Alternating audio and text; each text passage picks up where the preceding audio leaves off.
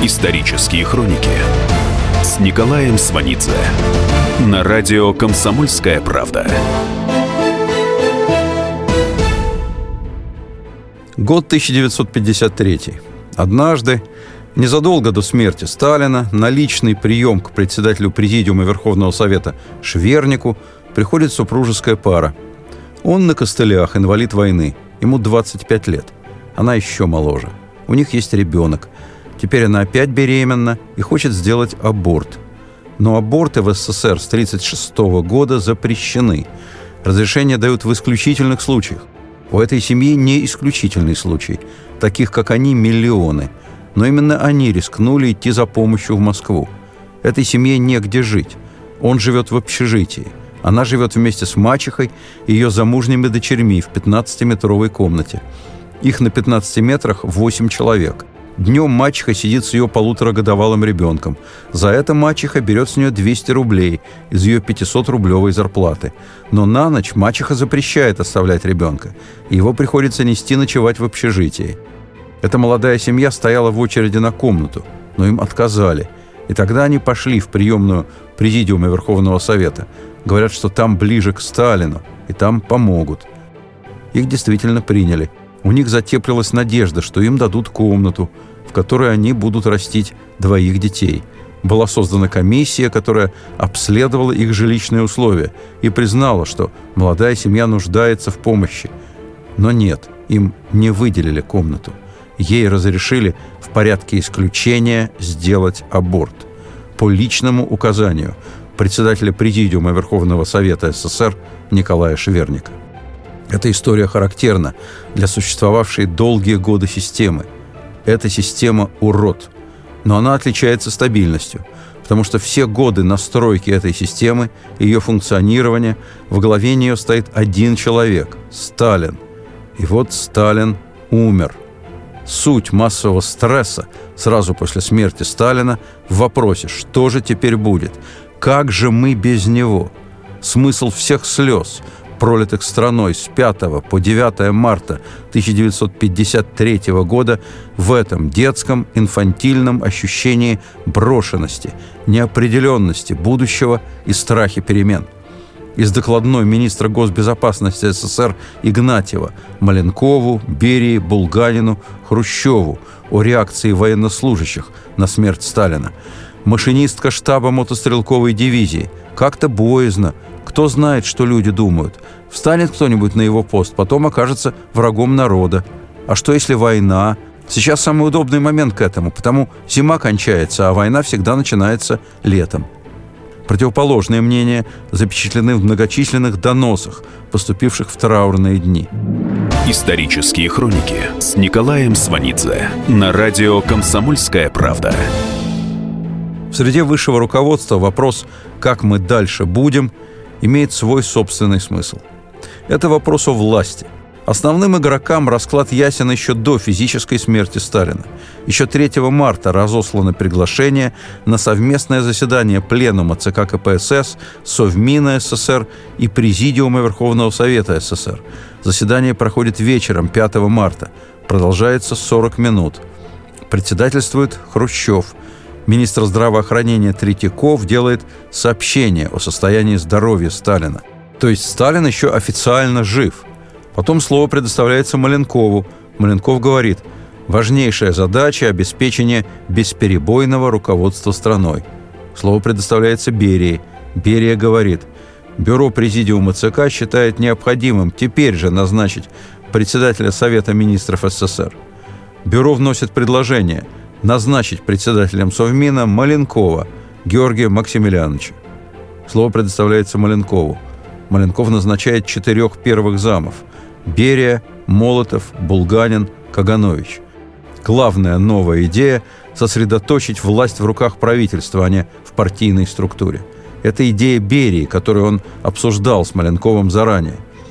Хрущев в этой ситуации никакого правительственного поста не получает.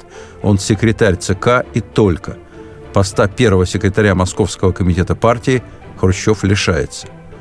Согласованность назначений и удивительная ладность в распределении постов говорят о том, что все это обдумано и проговорено заблаговременно.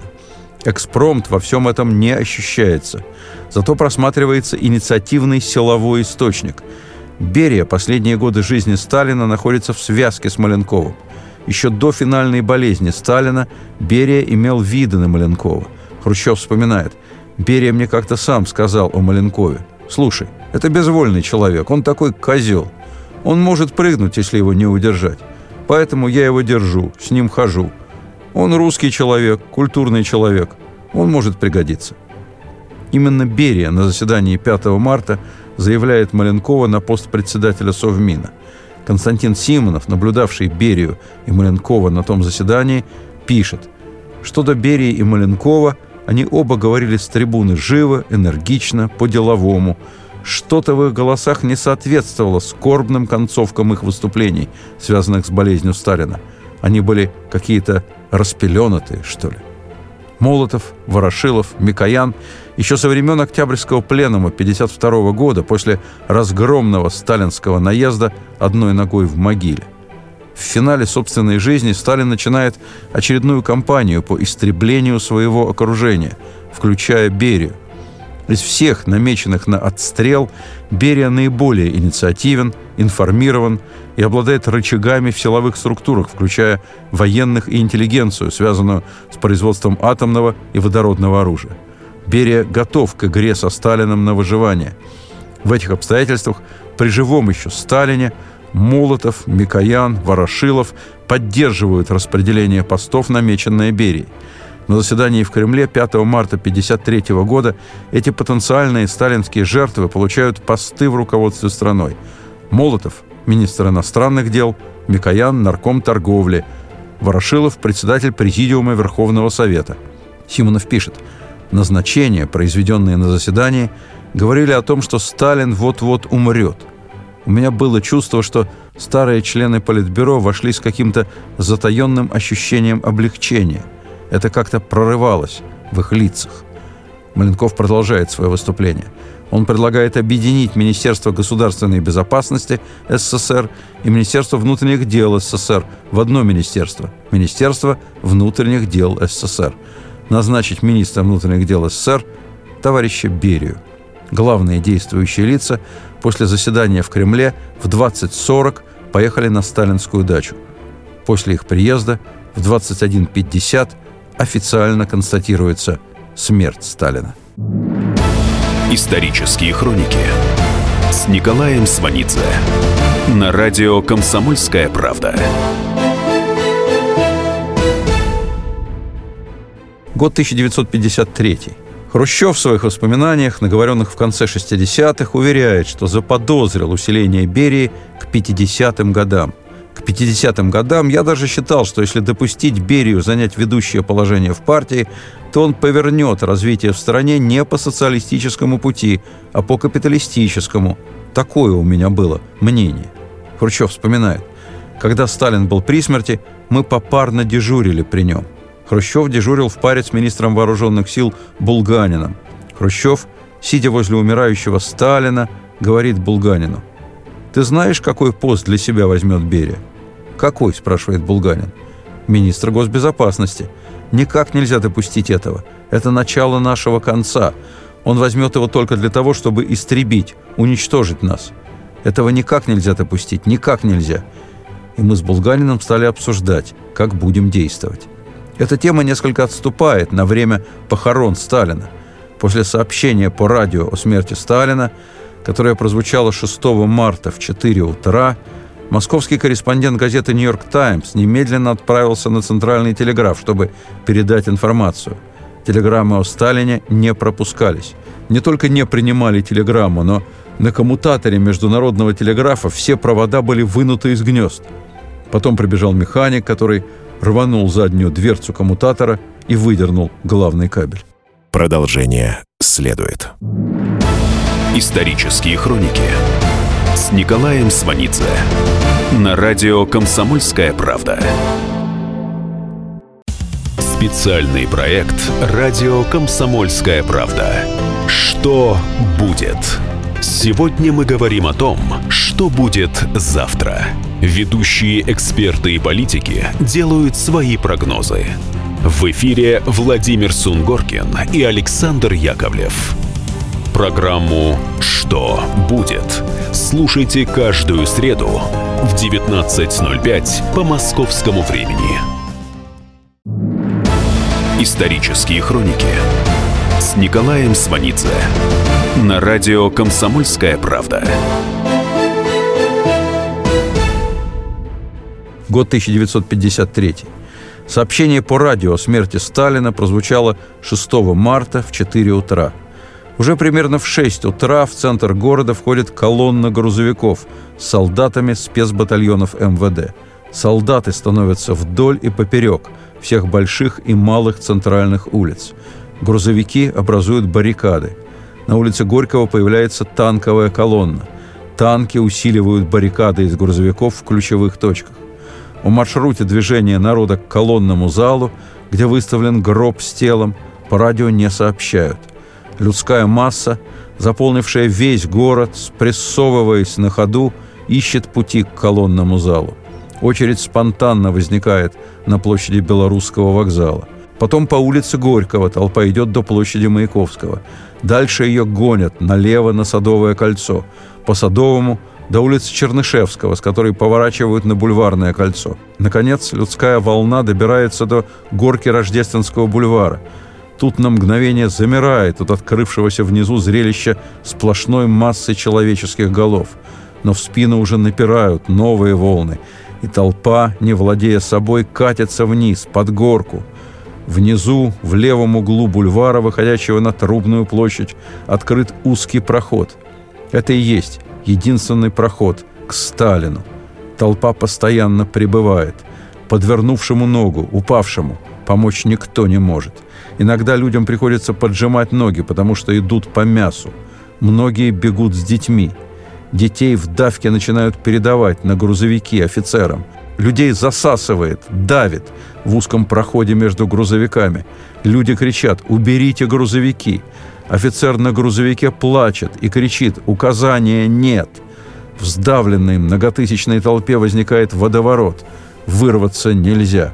Так продолжается два дня. Раздавленных свозят в Лефортовский морг. Он всех не вмещает.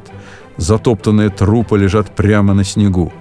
8 марта вдруг объявляют, что по многочисленным просьбам трудящихся в последний раз открывается доступ к телу товарища Сталина. По сути, это провокационное объявление. У многих появляется ощущение, что они упускают шанс. 8 марта пускают не через Трубную, а через улицу Чехова. Узкая старая московская улица забита толпой, как и в первый день. Над толпой сплошной гул, криков и стонов. Под ногами сдвигаются крышки канализационных люков. Люди падают в люки. Люки доверху заполняются людьми. В два часа ночи объявляют перерыв до пяти утра. Люди ждут, греются в подъездах. Цель близка. На лицах выражение спортивного азарта. Из московской школы на Пресне попытать счастье, посмотреть на Сталина пошли все. В классе остался один мальчик. Он сидел за партой и читал книжку.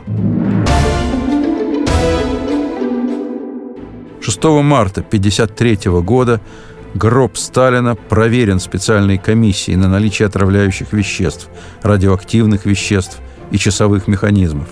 Комиссию по похоронам возглавляет Хрущев. Литератор, спецкор «Огонька» Александр Авдеенко в колонном зале встречает своего фронтового друга Василия Мефодьевича Верховых. Они выходят в фойе. «Судя по опухшим глазам, ты, роднуша, дни и ночи плачешь», — говорит Василий Мефодьевич. «Как все», — отвечает Авдеенко. Не все, роднуша, не все плачут и рыдают. Немало и таких, кто крестится. Слава тебе, Боже, прибрал, наконец, говорит Василий Мефодьевич и гладит испуганного Авдеенко по плечу. Не бойся, роднуша, он теперь не дотянется до нас. Кончился временщик и спустил дух. Своей смертью хозяин принес стране больше пользы, чем всей долгой жизнью. Авдеенко поднимается, прощается – «Иди, роднуша, иди», — говорит фронтовик Василий Мефодьевич. «Иди, рыдай». Из Грузии на похороны Сталина выписаны профессиональные плакальщицы. В один день со Сталином умирает великий русский композитор Сергей Прокофьев. Близкие и друзья не могут пройти в его квартиру в Камергерском переулке. Всюду оцепление и кордоны. Цветы нигде не купить. Все на гробе Сталина.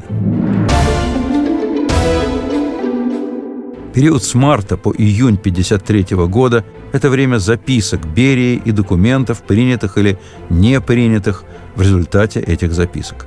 Первый же документ за подписью Берии в новом качестве министра МВД демонстрирует изменение терминологии. Профессора, проходящие по делу врачей, давно и повсеместно именуемые врачами-вредителями, в документе, вышедшем всего через неделю после смерти Сталина, названы арестованными врачами. Формулировка невозможная недели раньше и отдающая реабилитации – Далее, в тот же день, 13 марта, следует записка о пересмотре дел о выселении граждан из Грузии. Выселение этих граждан в Казахстан было произведено в рамках так называемого Менгрельского дела, затеянного Сталином в 1951 году и нацеленного против Берии. 8 апреля 1953 года появляется записка Берии в президиум ЦК КПСС о неправильном ведении дела о так называемой Менгрельской националистической группе – Берия в своей записке воспроизводит показания арестованных о применении к ним пыток. Более того, и это впервые, Берия пишет, И.В. Сталин требовал применения к арестованным физических мер воздействия. По прямому указанию И.В. Сталина ЦК ВКПБ принял постановление о выселении граждан с территории Грузинской ССР. И никакого «товарищ» перед именем Сталин. В марте 18 числа 1953 года выходит приказание Берии о пересмотре дела против бывшего руководства ВВС и Министерства авиационной промышленности. Потом следует реабилитация руководителей указанных ведомств. 26 марта 1953 следует Бериевская записка о проведении амнистии – Амнистии подлежат осужденные на срок до пяти лет за должностные и хозяйственные преступления, беременные женщины и женщины с детьми до 10 лет, несовершеннолетние, пожилые мужчины и женщины и неизлечимо больные. Амнистированы 1 миллион 201 тысяча 738 человек. Это без малого половина всех советских заключенных не подлежат амнистии, отбывающие срок за бандитизм и убийство, а также осужденные по 58-й политической статье. Через два дня, 28 марта, появляется письмо Берии в Президиум Совмина о передаче лагерей и колоний из МВД в Министерство юстиции. В составе МВД остаются особые лагеря для осужденных по 58-й политической статье и бывших военнопленных – еще через неделю выходит приказ Берии о запрещении применения к арестованным каких-либо мер физического воздействия. Документ начинается словами «МВД СССР установлено, что в следственной работе имели место аресты невинных граждан, разнузданная фальсификация следственных материалов, широкое применение различных способов пыток, изуверские методы допроса доводили невинно арестованных до потери человеческого облика», пишет Берия. Берия продолжает. Следователи подсовывали им сфабрикованные признания об антисоветской и шпионско-террористической работе. То есть в Бериевском приказе от 4 апреля 1953 года черным по белому написано, что масса людей безосновательно обвинена в шпионаже и терроризме и осуждена по 58-й политической статье на основании показаний данных под пытками. То есть в приказе министра внутренних дел Берии произнесено а, за которым маячит Б, пересмотр дел и вал реабилитации невинно осужденных на сроки и расстрелы по политическим статьям. А это уже ревизия трех десятилетий жизни страны, ревизия всего сталинского правления. Теперь, весной 53-го, для этого нужна только политическая воля руководства страны, ведь Сталина уже нет. Между тем Сталин умер всего месяц назад. Только месяц прошел с того дня, как страна отрыдала по Сталину. Готовность страны взглянуть на себя свежим взглядом в начале апреля 1953 года совершенно не очевидна. У Берии есть возможность в этом убедиться. 1 апреля 1953-го Берия пишет записку о реабилитации лиц, привлеченных по так называемому «делу врачей». 3 апреля на основании его записки выходит постановление Президиума ЦК, реабилитирующее арестованных врачей. 4 апреля сообщение об этом появляется в газете «Правда». Аналитики МВД фиксируют ответную реакцию. Вот наиболее характерная. Но как же так? Народ был возмущен врачами-убийцами. Народ устраивал митинги, и вдруг врачи не виноваты. После смерти великого Сталина творятся дела, вызывающие недоумение. Это пишет в «Правду» некто Крюков из Свердловска. Пишут студенты юридического факультета Львовского университета. Это же в корне подрывает авторитет наших юридических и следственных органов. А в какое положение поставлено МВД? В кого же теперь верить? Где искать правду? Тысячи подобных писем идут после реабилитации 37 арестованных врачей. Реабилитация сотен тысяч невинно осужденных оказалась бы непосильным переживанием для страны, еще не отошедшей, не очнувшейся после Сталина. И в 56-м осуждение культа личности будет шоком, но в 53-м, в своем рывке во власть, Берия действует просто рисково, без всякой оглядки на непопулярность. Он, да-да, он, Душегуб Берия хочет войти во власть, а значит в историю, как человек, выводящий страну из сталинизма. Исторические хроники с Николаем Сванидзе на радио «Комсомольская правда». Год 1953. Всех проходивших по делу врачей освобождают 4 апреля. На машинах их доставляют с Лубянки домой. Машины подъехали к профессорскому дому в Серебряном переулке ночью за несколько часов до выхода газет с сообщением о реабилитации.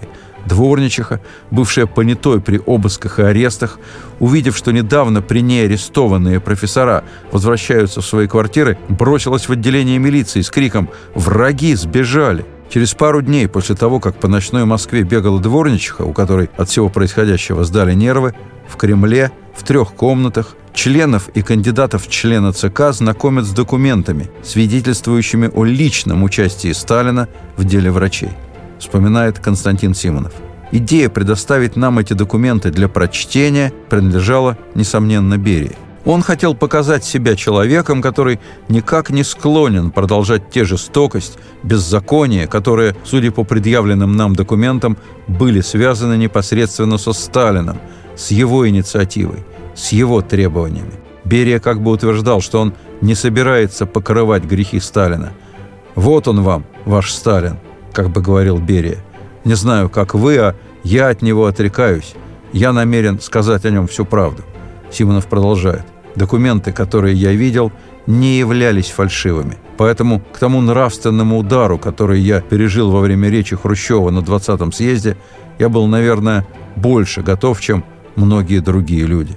Продолжение следует. Исторические хроники с Николаем Сванидзе на радио «Комсомольская правда».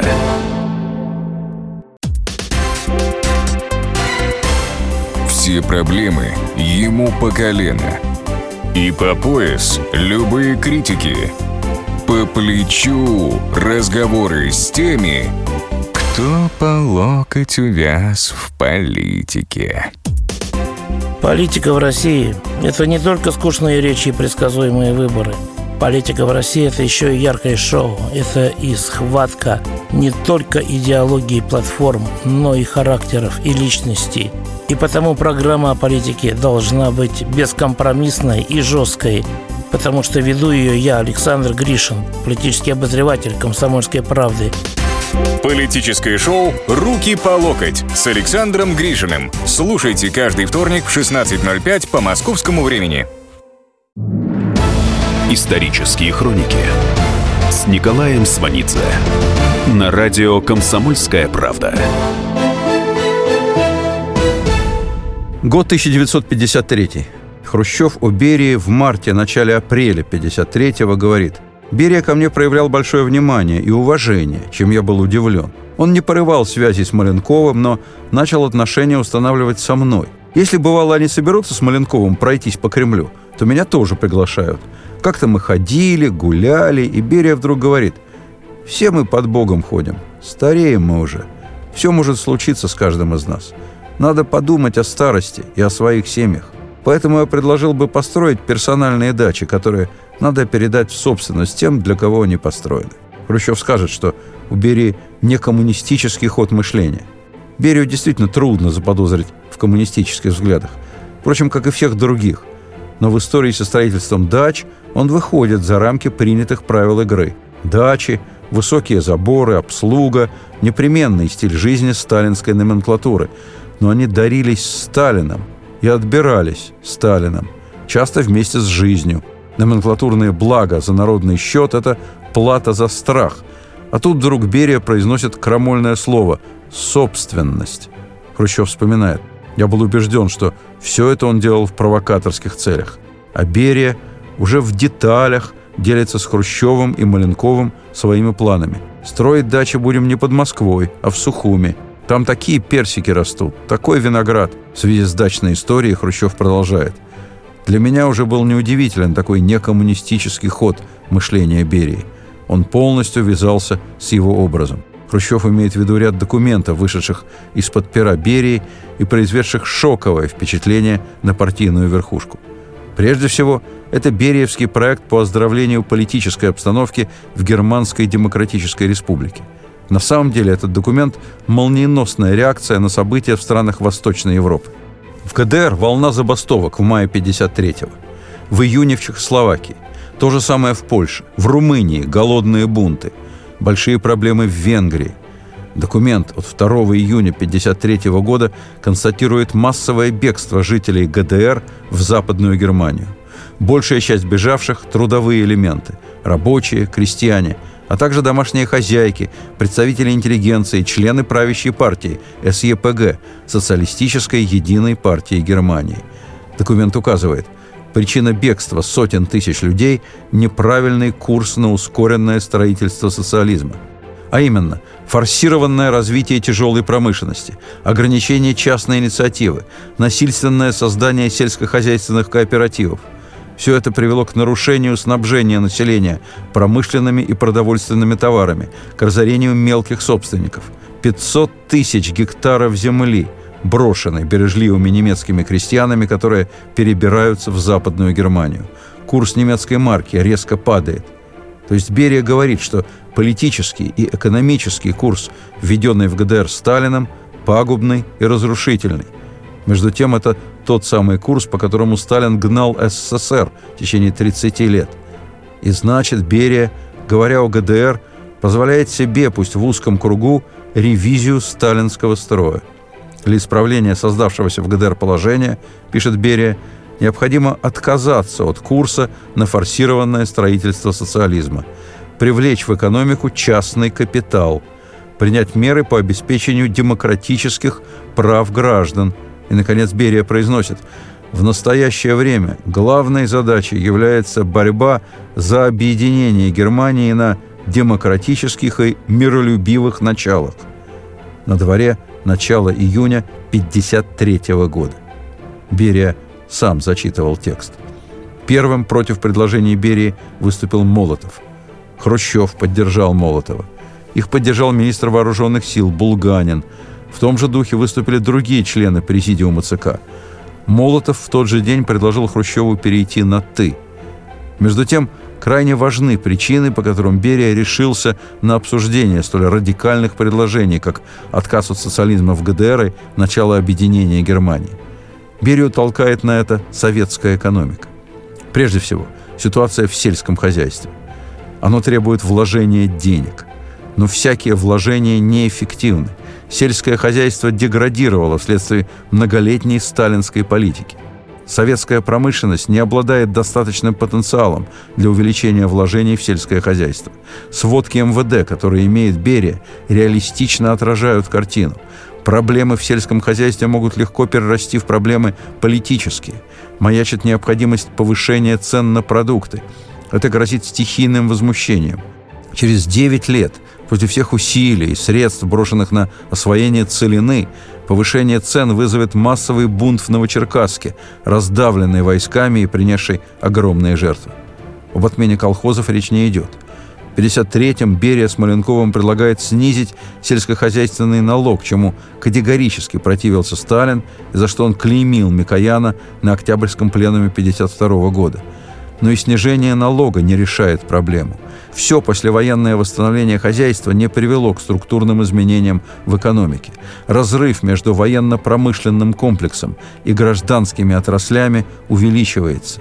Берия, как никто другой, знает истинную цену атомного проекта для советской экономики. По всему поэтому Берия ищет кредиты за границей. Надежд на помощь США на фоне холодной войны нет – Ожидать содействия от международного еврейского капитала, который помогал СССР во время войны, больше не приходится. Предсмертный сталинский государственный антисемитизм, переориентация Израиля на США исключили помощь с этой стороны. Остается Германия. Вот за объединение этой Германии Берия и хочет получить отступные, а именно долгосрочный кредит – Прощупывание почвы Берия намерен поручить актрисе Ольге Чеховой, уже имевшей опыт щепетильных заданий со стороны советского руководства. В Германию в июне 53-го прибывает начальник немецкого отдела внешней разведки полковник Зоя Рыбкина. Она встречается с Ольгой Чеховой 26 июня, в день ареста Берии. Этим операция исчерпывается. Исторические хроники с Николаем Сванидзе на радио «Комсомольская правда». 13 мая 1953 года появляется записка Берии об упразднении паспортных ограничений и режимных местностей. Если взглянуть на карту СССР, пишет Берия, то можно увидеть, что вся страна пестрит режимными городами и запретными зонами, где запрещено проживать гражданам, имеющим судимость и отбывшим наказание. Это создает трудности не только для этих граждан, но и для их семей. Это вызывает справедливое недовольство. Такой практики паспортных ограничений не существует ни в одной стране.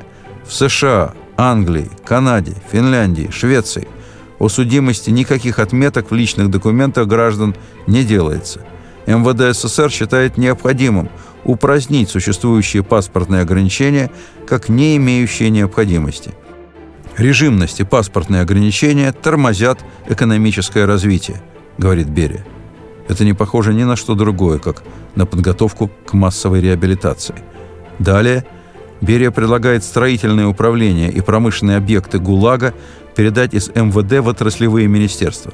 То есть он предлагает ликвидировать лагерную основу советской экономики. Далее. Берия предлагает отменить введенные Сталином и непосильные для граждан госзаймы. Он предлагает отказаться от увеличения оборонных расходов – предлагает прекратить дорогостоящие стройки, как не имеющие первостепенного значения для нужд народного хозяйства, повысить закупочные цены в сельском хозяйстве, переориентировать экономику на производство товаров народного потребления.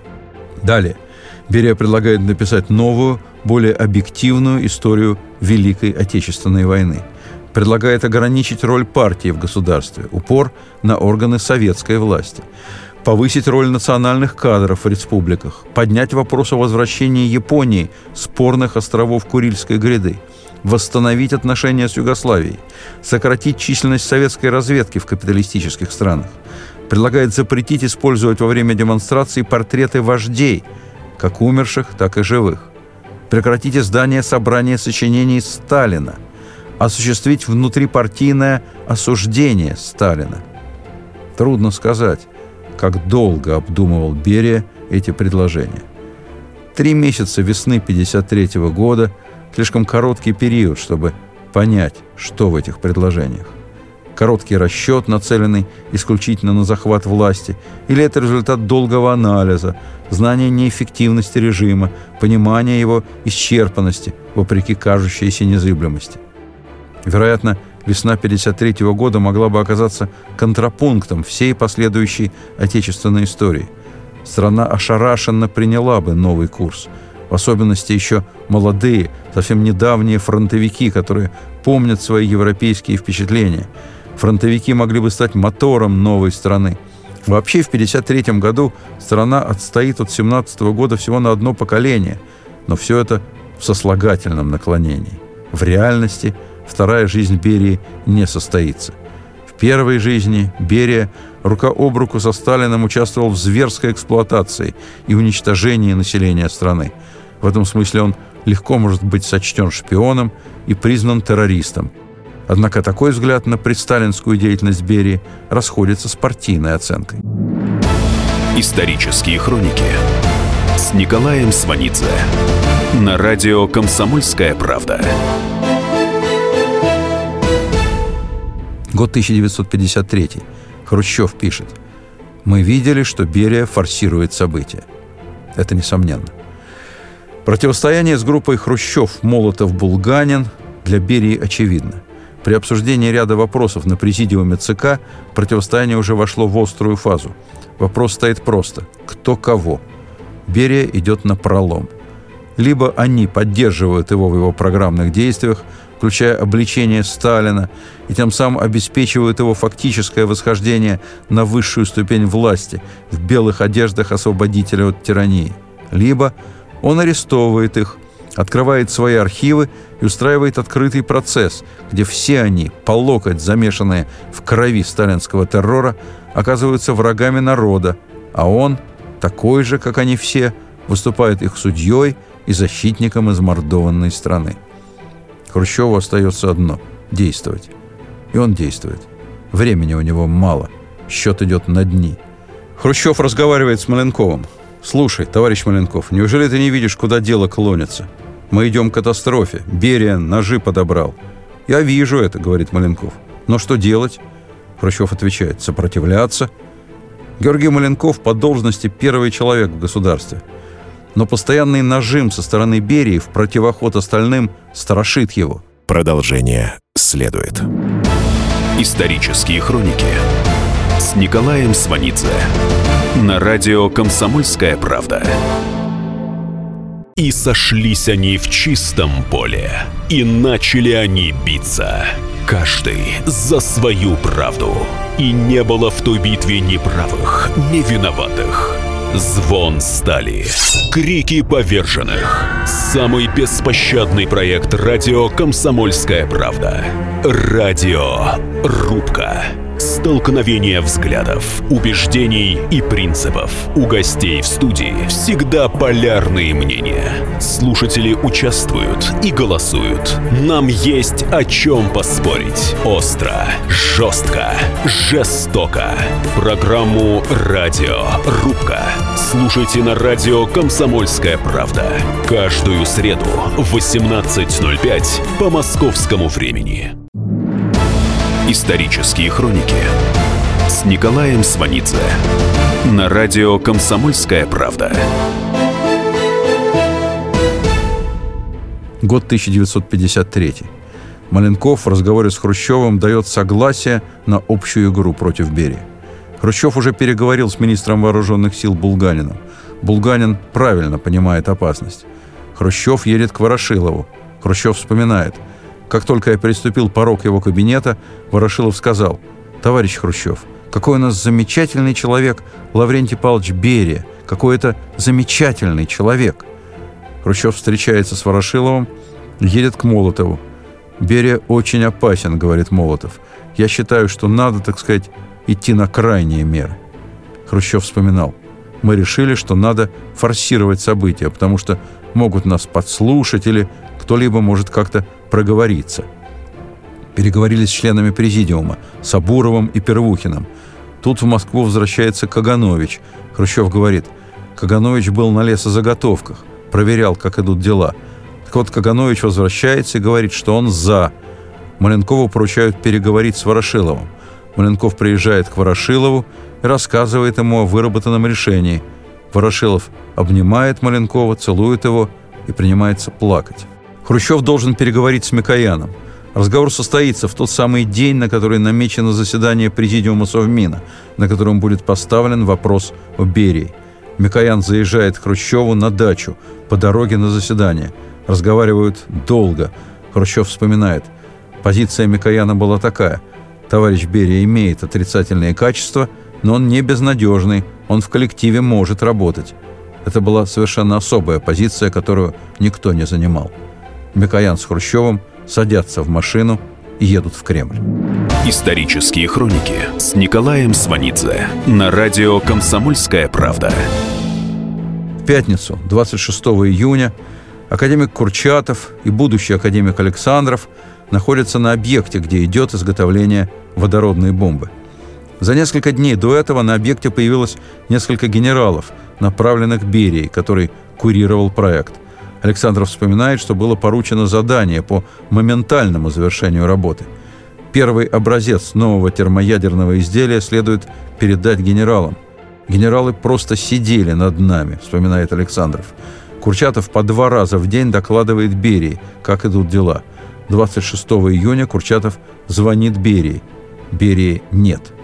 В Москве, в Кремле в это время начинается заседание Президиума Совмина. Маленков председательствует. Слово просит Хрущев. Так условились заранее. Хрущев предлагает обсудить вопрос о товарище Берии. Хрущев вспоминает. Берия сидел от меня справа. Берия взял меня за руку, посмотрел на меня и говорит, «Что ты, Никита, что ты мелешь?» Хрущев ему отвечает, «Вот ты и послушай, я об этом как раз и хочу рассказать». Хрущев говорит о записках и действиях Берии после смерти Сталина, об отказе от социализма в ГДР, о том, что Берия хотел объединить националистов в республиках против русских, о том, что еще в 30-х годах говорили, что он агент мусаватистской контрразведки, работающий на англичан. А люди, которые говорили об этом, исчезли. Хрущев заканчивает словами. «У меня сложилось впечатление, что Берия не коммунист, что он карьерист». Потом говорит Молотов, другие. Потом Микоян, он держится своей позиции. Берия не безнадежный человек. Маленков должен подвести итог, но он теряется. Возникает пауза. Слово опять берет Хрущев. Предлагает поставить вопрос об освобождении Берии от всех постов, которые он занимал. Маленков должен поставить вопрос на голосование. Вместо этого он нажимает кнопку и раньше условленного времени вызывает военных. Военные ожидали сигнала в комнате ожидания при кабинете Маленкова. До заседания с ними беседовали Хрущев, Булганин, Маленков и Молотов, вспоминает маршал Москаленко. Они начали нам рассказывать, что Берия в последнее время нагло ведет себя, шпионит за членами президиума ЦК, подслушивает телефонные разговоры, следит, кто куда ездит, грубит со всеми. Они сказали нам, что по сигналу нам нужно войти и арестовать Берию. В числе этих военных маршал Жуков – Маршал Москаленко вспоминает, что Хрущев дал добро на участие Жукова в перевороте, но сказал, чтобы Жуков был без оружия. После условного сигнала именно Жуков первым входит в зал заседания.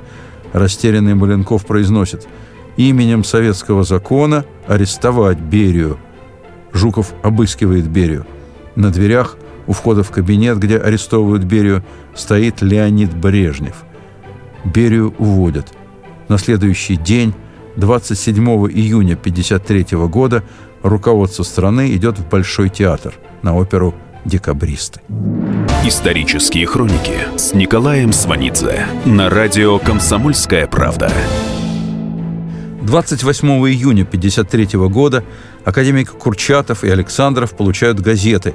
Александров вспоминает, спектакль в Большом театре, правительство сидит в ложе, Берии среди них нет – мы были посланы на объект с четким поручением Берии быстро закончить работу и передать изделие, то есть бомбу, генералам. Но все генералы вдруг исчезли. Академик Александров продолжает. Вот у меня такое впечатление получилось, что Берия хотел использовать эту подконтрольную ему бомбу для шантажа. И не только у меня, у Курчатова тоже было такое впечатление. Мы по этому поводу с ним говорили, прогуливаясь там в садике. Было два варианта. Вариант номер один. Перекрывается шоссе энтузиастов, и дальше все улицы, ведущие к Кремлю. В Кремль ввозят водородную бомбу, которую создал Сахаров. Окончательная сборка производится в спецпалатке возле царь-пушки. Затем объявляется, что бомба в Кремле и может быть взорвана в любую минуту. Второй вариант публичный. Объявляется, что водородная бомба находится на шоссе энтузиастов. После объявления начинается движение в сторону Кремля. Под охраной бомбу ввозят в Кремль. Берии нравился вариант номер два – публичный. Исторические хроники с Николаем Сванидзе на радио «Комсомольская правда». Каждую субботу с 16 до 17 часов на радиостанции «Комсомольская правда» я, Леонид Альшанский, почетный адвокат России, веду передачу «Народный адвокат» и отвечаю на ваши вопросы по проблемам административного права, ГАИ, таможенник, пограничник, гражданского права, дачной амнистии, земельных отношений, обманы страховых компаний. Обо всем этом вы услышите в наших передачах каждую субботу с 16 до 17 часов.